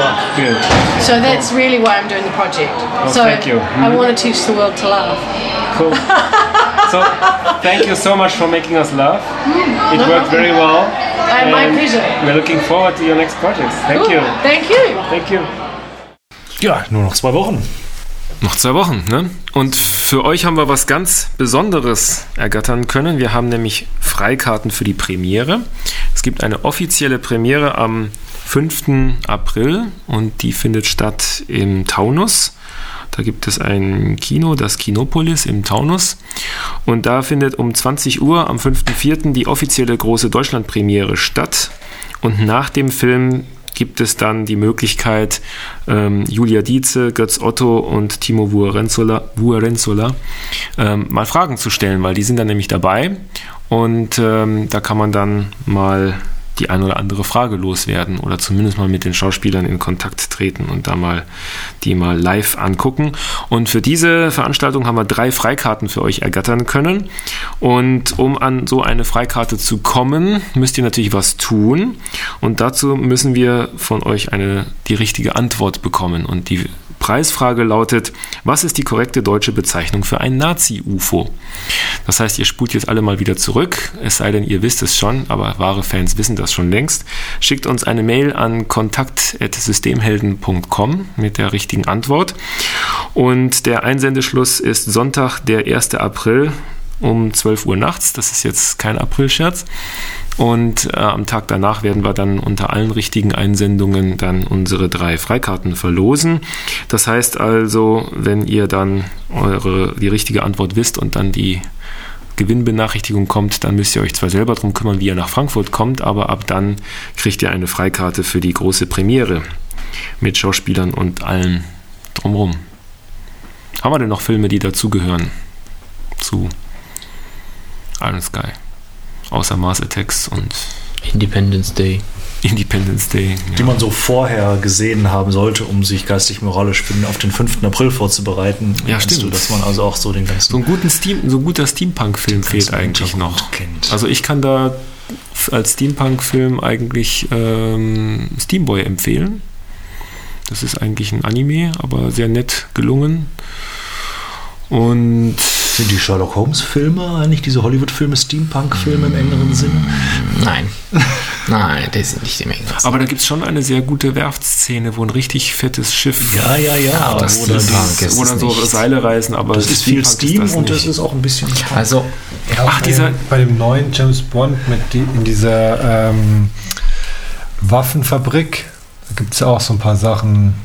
So aus Steampunk in- ist James ja. Bond doch. Wie heißt dieser Film mit diesen ganzen. Ach Gott, eigentlich ein sehr trashiger Film. Da gibt es so einen Film, da geht es um ein Mädchen, das irgendwie in so eine Besserungsanstalt kommt, weil sie angeblich ihren Vater umgebracht hat. Und in dieser Besserungsanstalt, da weiß man nie so genau, ob sie wirklich äh, komplett durchdreht oder nicht. Auf jeden Fall hat sie dann lauter Traumsequenzen, wo sie mit ihren Freundinnen durch irre Fantasiewelten äh, Ja, ja. kämpft, Ja, ja. die wie aus einem abgefahrenen Computerspiel stammen könnten. Und in dieser Fantasiewelt ist sie total die Heldin und gleichzeitig versucht sie aber aus dieser Heilanstalt auszubrechen. Und das sind irgendwie diese Fantasiewelt mit Sucker dieser Punch. Sucker Punch, genau. Das ist ein Film, den man sich am besten mit einem Sixpack Bier anguckt. Also das ist wirklich ein Film, Frauen und Steampunk und alles, was Männern Spaß macht, alles auf einmal und Action und fragt bloß nicht nach dem Sinn. Genau. Und Aber er ist sehr unterhaltsam. Zombie-Nazis kommen drin vor. Es kommen Zombie-Nazis drin vor, es kommt jede Menge Steampunk drin vor, wird ab und zu unterbrochen von Samurais im Schneegestöber und so oder, und Monster. Also so alle Klischees der Action. Äh, Sind das nicht Zombie-Kaiserliche eher? Das ist doch Erster Weltkrieg, oder? Also Sucker Punch ist eigentlich ein sehr witziger Film. Ja, also kann ich auch beschränkt empfehlen. Man muss einfach die richtige Einstellung haben und die richtige Einstellung kriegt man mit einem Sixpack Bier vorher. Also äh, ansonsten fällt mir ein, man könnte Return to Castle Wolfenstein spielen oder sowas, weil es endet nämlich auch schon ziemlich so in einer Hinsicht auf Iron Sky, würde ich Will es eigentlich sagen. ein Iron Sky Videospiel geben? Ist das. Da gibt es ja die Story, die, da gibt es ja irgendeine chinesische Firma, die ein Iron Sky iOS-Spiel auf den Markt gebracht hat, völlig unlizenziert und dann gleich dafür zurückgepfiffen wurde. Dann gab es ein Friedensangebot, wir können ja mal zusammenarbeiten und in Lizenz was machen, aber so richtig ähm, scheint da noch nichts rausgekommen zu sein. Aber es gibt ein Brettspiel. Weil Sci-Fi-Fans und Fantasy-Fans und so, die spielen auch gerne mal nicht nur Rollenspiele, sondern auch Brettspiele. Und das Brettspiel scheint auch ziemlich cool zu sein. Da gibt es ein Interview, das ich verlinken kann auf meinem Blog. Da erklärt nämlich der Pekka Olula, der Social Media Mensch von Iron Sky, was das Besondere an diesem Spiel ist. Äh, man muss sich das so vorstellen wie Risiko, aber in Echtzeit. Also nicht rundenbasiert, sondern offenbar kann man bei diesem Strategiespiel in irgendeiner Form echtzeitmäßig spielen. Und äh, es ist halt ein Strategiespiel, wo man mit UFOs gegen äh, Erdflotten kämpft. Und das jetzt auch im April als Brettspiel rauskommt. Ja, dann spielen wir das doch mal während des nächsten Heldenfunks. Oh ja. Genau. Ich glaube, zur Essener Spielmesse letztes Jahr wurde das schon zumindest mal vorgestellt. Iron Sky, das Brettspiel. Übrigens, now for something little different, wenn man in den äh, nicht ganz so eisernen Himmel schaut, dann kann man derzeit ein paar tolle, helle Sterne entdecken. Also Ah. Sterne sind sie eigentlich nicht, aber die Venus und der Jupiter sind ziemlich, ziemlich nah beieinander, waren schon näher, sind aber super deutlich zu sehen, dass man da zwei so helle Punkte übereinander hat. Der Jupiter ist etwas, etwas dunkler drunter und die Venus etwas heller drüber. Wenn man dann sich einmal noch umdreht, dann sieht man noch was Rotes im Himmel, dann haben wir den Mars. Also somit, äh, wenn der Mond gerade nicht da ist, äh, hinter dem sich die Nazis verstecken, dann haben wir da noch mal drei andere Planeten und da könnten sich ja noch jede Menge anderer cooler Aliens dahinter verstecken. Richtig. Und wenn so ein heller, blinkender Stern ganz schnell auf dich zukommt, dann renn lieber in Deckung. Gut. Dann haben wir alles. Dann haben wir noch ein bisschen vermischten Kleinkram. Unser Hörer Thorsten Bunz hat uns ein Tool geschickt, das er ganz interessant findet. Es ist ein Tool, um Dateien robust zu machen, das nämlich das Problem bekämpft, dass man ja, wenn man seine Daten auf CD brennt, um daraus ein Backup zu machen, da sind wir wieder beim Backup-Thema, dann geht so eine CD irgendwann mal kaputt und dann kommt man an seine Daten nicht ran. Und dieses Tool nimmt eine Datei und wendet den Reed-Solomon Codec drauf an. Das heißt, speichert die Daten redundant ab, sodass man eine Datei auch dann wiederherstellen kann, wenn Teile davon zerstört wurden. Und man kann mit diesem Tool das offenbar machen. Allerdings konnte er mir nicht sagen, ob das gut funktioniert oder nicht, weil er es selber noch nicht ausprobiert hat. Er hat einfach nur den Link gefunden, den posten wir euch mal. Und wenn ihr wollt, könnt ihr das mal für uns ausprobieren und uns dann Feedback geben, ob das denn funktioniert hat. Und dann haben wir noch ein cooles Stellenangebot bekommen, nämlich von dem Daniel Belz, der arbeitet bei DTNet. Und die DTNet, die sucht Systemhelden und hat dafür eine richtig coole Seite gebaut, die heißt dtnet-needs-u.de. Und da haben der Andreas und der Rolf sich schon da drauf beworben, nee, äh, zumindest mal angeguckt, weil die wirklich sehr nett gemacht ist. Vielleicht könnt ihr uns mal ein paar Highlights von der Seite nennen. Da wird nämlich sagt, warum die DT-Net der beste Arbeitgeber ist. Ein DeLorean spielt eine Rolle, Kaffee spielt eine Rolle und äh, ja, eine schrecklich nette Familie spielt, glaube ich, auch eine Rolle. Also es ist wirklich, es ist wirklich, Es ist wirklich gemacht. schön mit viel Liebe. Freie gemacht. Wahl des Betriebssystems, aber anschließend heißt es dann Windows oder Linux. Also ich hoffe mal, ähm, man hat da so noch ein bisschen weitere Auswahl. Also die DT-Net, die wirbt damit, dass sowohl VI als auch Emacs akzeptiert wird, dass es ein offenes Internet gibt, bei dem man dann äh, getrost alle Social Networks benutzen kann, dass überall CTs, IXen, Linux-User und Linux-Magazin rumliegen, ähm, dass man bei Bedarf einen Mietwagen unkompliziert zur Verfügung bekommt, den man sich auch noch innerhalb äh, Grenzen aussuchen kann aber leider kein DeLorean, der steht nur drauf, damit man da sich bewirbt. Und äh, dann wird mit Stuttgart beworben und Räumlichkeiten werden gezeigt und äh, ob man Linux oder Windows will, ist beides dann ah, äh, toleriert und dann klickt man da drauf und dann steht da die eigentlichen äh, Anforderungen. Also, wenn ihr einen neuen Job sucht oder suchen müsst, dann schaut euch um bei dtnet-needs-u.de. Und jetzt kommen wir zu unseren Fundstücken. Wir haben uns gedacht, dass wir jetzt mal unsere Web-Fundstücke mit unseren Buchtipps kombinieren. Das heißt, jeder in unserem Team, der darf jetzt ein Fundstück oder ein Buch vorstellen. Und wir fangen mal an beim Marc. Du bist heute so still. Normalerweise redest du wie ein Wasserfall, bevor die Aufnahme beginnt. Ne? Und dann sage ich immer, ja, spreite das doch mal für den Podcast auf. Und Ne, Ich habe andächtig zugehört. Ja, also mein Netzfundstück der Woche, das ist ein YouTube-Kanal und zwar von Kaiten Sushi TV. Und zwar zeigen dort japanische Sushi-Meisterköche, ähm, wie man bestimmte Sushi-Arten zubereitet. Und da geht es also nicht nur irgendwie ähm, ja, den Reis zusammenbollen, Wasabi drauf und dann den Fisch drauf, sondern da wird auch gezeigt, wie fachgerecht der Fisch zerlegt wird. Also schon wie man aus dem ganzen Fisch, was ja in Japan die große Kunst ist, ja. Äh, die Fischfilets gewinnt und äh, wie das dann geht. Und was mich, äh, was mir zum Beispiel auch besonders gut gefallen hat, ist das Video über das japanische Omelette, was ja eigentlich auch jeder kennt als dieses mehrfach gerollt gefaltete Stück Omelette, was auf dem Sushi drauf ist. Und wie das dann wirklich in der Küche gemacht ist oder gemacht wird. Ähm, ist ein ziemlich komplexer Vorgang mit einer speziellen Pfanne und äh, erfordert natürlich viele Eier, bis dann am Schluss so ein ganz großer Eiblock rauskommt. Also das kann man im Einzelnen sich mal anschauen. Sehr empfehlenswert. Das kochen wir dann nächstes Mal nach. Und ich glaube auch, dass wir mal, äh, nachdem auch der Martin gesagt hatte, er hätte sich einen speziellen Sushi-Reis bestellt aus Japan, müssen wir, glaube ich, dann so doch mal irgendwie eine Session machen eine so. Session machen. Ja. Also ich bin ja sehr glücklich, dass hier um die Ecke im Einkaufszentrum Pep in München ein ähm, Sushi-Restaurant aufgemacht hat, ein Ableger des bekannten Shoya-Restaurants. Und das ist wirklich entspannend, weil da kann man dem Koch bei der Arbeit zuschauen, während man auf seinen Sushi wartet. Und das ist wirklich sehr entspannend, ihm zuzugucken, wie er da so einen Lachs auseinander nimmt, kunstgerecht. Das sieht alles so leicht aus, aber wenn man es mal selber probiert hat, ich habe es probiert, dann hat man dann schon ein gewisses Gemetzel an der Backe. Also ich glaube, wenn man Sushi, also Koch ist ja das falsche, Ja, der falsche ja. Ausdruck. Der Itamai.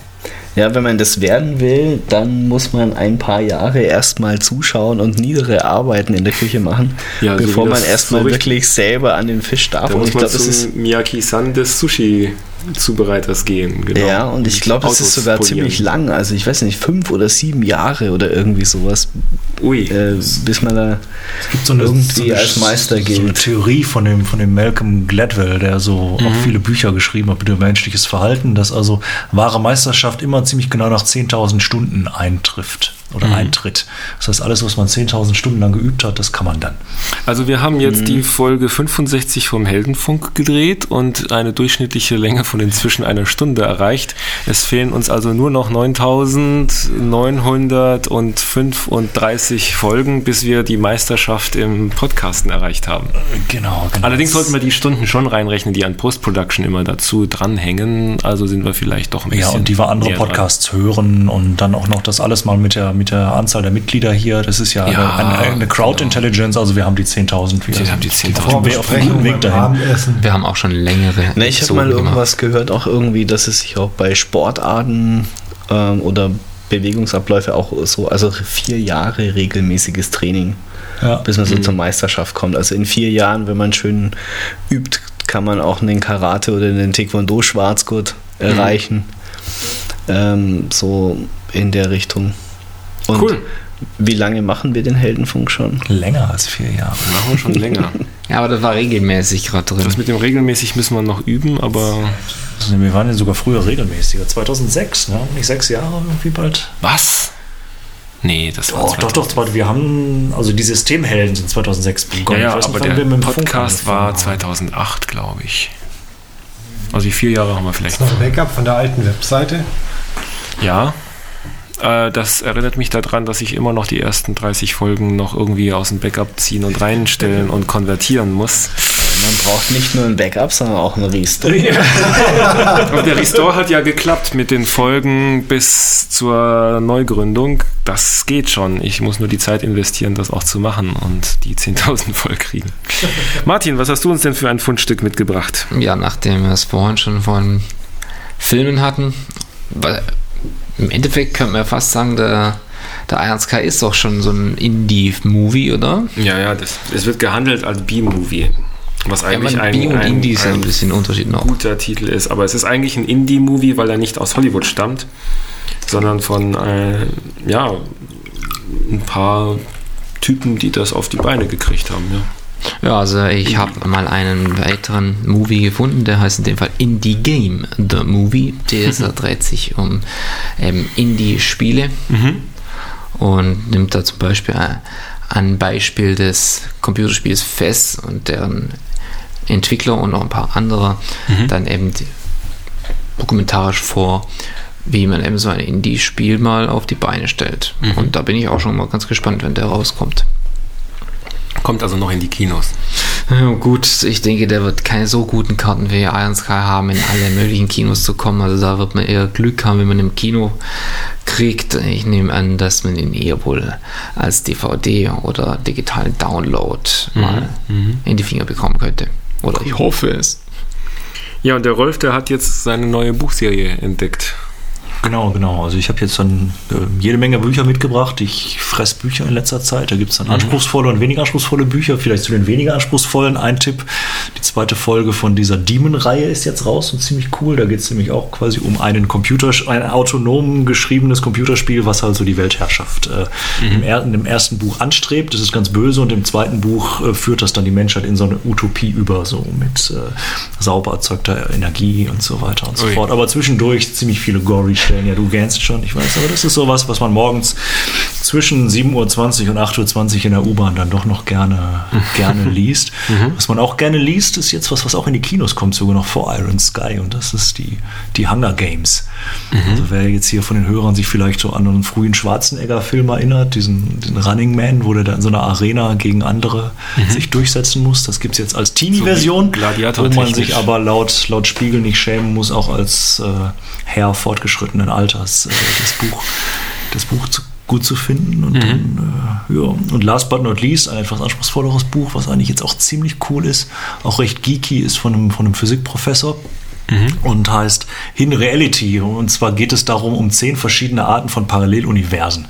Oh. Also so aus den diversen physikalischen Theorien abgeleitete Paralleluniversen. Also was leitet sich jetzt ab aus dieser 17 ähm, 17-dimensionalen Stringtheorie und aus der, äh, aus der, aus der Gravitationstheorie hier mit dem Big Bang oder äh, also geht das Universum auseinander, geht es zusammen, gibt es mehrere von diesen Blasen auf der Welt und äh, oder im, in der Realität bis hin zu, äh, ja, was ist, wäre so eine physikalische Grundlage von sowas wie The Matrix, ne? also einer komplett simulierten, äh, einer kompletten simulierten Realität. Und wie würden wir erkennen können auf Basis physikalischer Gesetze, dass wir in einer simulierten Realität Realität sind. Ah. Weil äh, warum sind die Naturkonstanten so, wie sie sind, wenn dann am Ende doch alles simuliert ist und Das so stimmt. weiter und so fort. Also ein wirklich ziemlich Das werden dann die. CERN-Forscher feststellen. Wo der am daran, Ende ob sagt, er hat jetzt also zehn nicht. Mhm. Theorien vorgestellt, aber eigentlich bräuchte man, um irgendeine davon zu verifizieren, also ein Energieniveau, Mhm. was also ungefähr dem, also nochmal so sechs Zehnerpotenzen mehr als äh, im CERN äh, Partikel, äh, Okay. Partikelring derzeit so äh, erzeugen können, bräuchte man also nochmal ein höheres Niveau. Also es ist eigentlich nie nachweisbar, aber es Oh. ist ziemlich cool über Ja, im LHC wurde jetzt wieder ein Rekord gebrochen. Da haben sie jetzt, glaube ich, drei Teraelektronenvolt oder so geschafft. Und dann wollen sie jetzt mal eine Kollision mit der Energie hin. Ja, ja, sie schaffen jetzt gerade vom Energielevel, dass also sowas wie so ein wie dieses Higgs-Teilchen nachweisbar sein könnte. Aber dann sozusagen die nächsten Fragen danach, die sind halt dann gleich Größenordnungen anders. Ja, irgendwann kommen sie dann zu der Frage, sind wir simuliert oder nicht?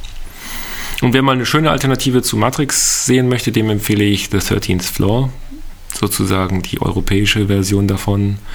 Ähm, ich glaube sogar von Roland Emmerich mitproduziert. Das ist eigentlich ein sehr netter Film. Mit Armin Müller-Stahl als Mit Armin Bösewicht. Müller-Stahl, genau. Und eigentlich sehr, sehr ähnliches Thema, also simulierte Realität und was es war und was es nicht war und so weiter. Und das ist wirklich ein schöner Film, der ist wirklich gut gemacht. Gut, dann kommen wir noch zum letzten Fundstück, zum vorletzten Fundstück vom Andreas. Ja, ich bin immer ein großer Fan von ähm, irgendwelche Cloud-Sachen selber zu hosten. Und ähm, das hatte da besonders das Problem, dass ich jetzt, ähm, seit ich eben ein Android-Handy habe, das äh, Synchronisieren mit dem Mac nicht mehr geklappt hat und da die Adressbücher auseinandergelaufen sind. Und da habe ich jetzt eben das ähm, Own Cloud gefunden. Das ist eine Software von so einem Startup, die ähm, ihre Software aber als Open Source rausgeben. Das heißt, man hat die Wahl, dass man eben gegen einen kleinen Obolus das dort hosten lässt oder das auf einen eigenen Space packt. Okay. Und das ähm, ja, ähm, bildet halt dann so die üblichen Cloud-Services ab. Also man kann seine Musik dann da auf hosten und ähm, online abspie- abspielen. Man kann seine Dokumente ablegen. Und wie gesagt, also ich benutze es jetzt primär erstmal nur für dieses Adressbuch. Aber ähm, wie gesagt, pla plane eben auch den Kalender demnächst auch drüber zu fahren. Und genau, habe das jetzt eben auf meinem Webspace am Laufen. Cool. Das funktioniert. Wo, äh, in was ist das geschrieben? Ist das eine PHP-Anwendung? Ja, oder? PHP, also es braucht halt ganz normal ähm, das, was man auf dem Webspace bekommt, PHP mit MySQL und Mhm. Mhm. Und dann kann man das. seine eigene Kalendersynchronisation mit hosten. Ja. Weil ich, ich glaube, es braucht gar kein MySQL. Ich glaube, das benutzt Filesystem als Backend. Muss Ui. jetzt nochmal nachschauen. Mhm. Bin mir jetzt Wow. gerade gar nicht mehr sicher. Dann eröffnen sich gleich noch mehr Hosting-Möglichkeiten. Cool. Und ich habe euch noch eine, ein paar Videos mitgebracht. Und zwar hatten wir ja vor kurzem äh, unsere Big Data-Folge, wo wir uns über Big Data unterhalten haben. Und dazu hat Oracle eine Reihe von fünf Werbevideos rausgebracht, die, wie ich finde, eigentlich ganz gelungen sind. Ich weiß nicht, die erinnern mich so ein bisschen wie damals an die Sun-Videos, die sind auch immer etwas eher lustiger gewesen.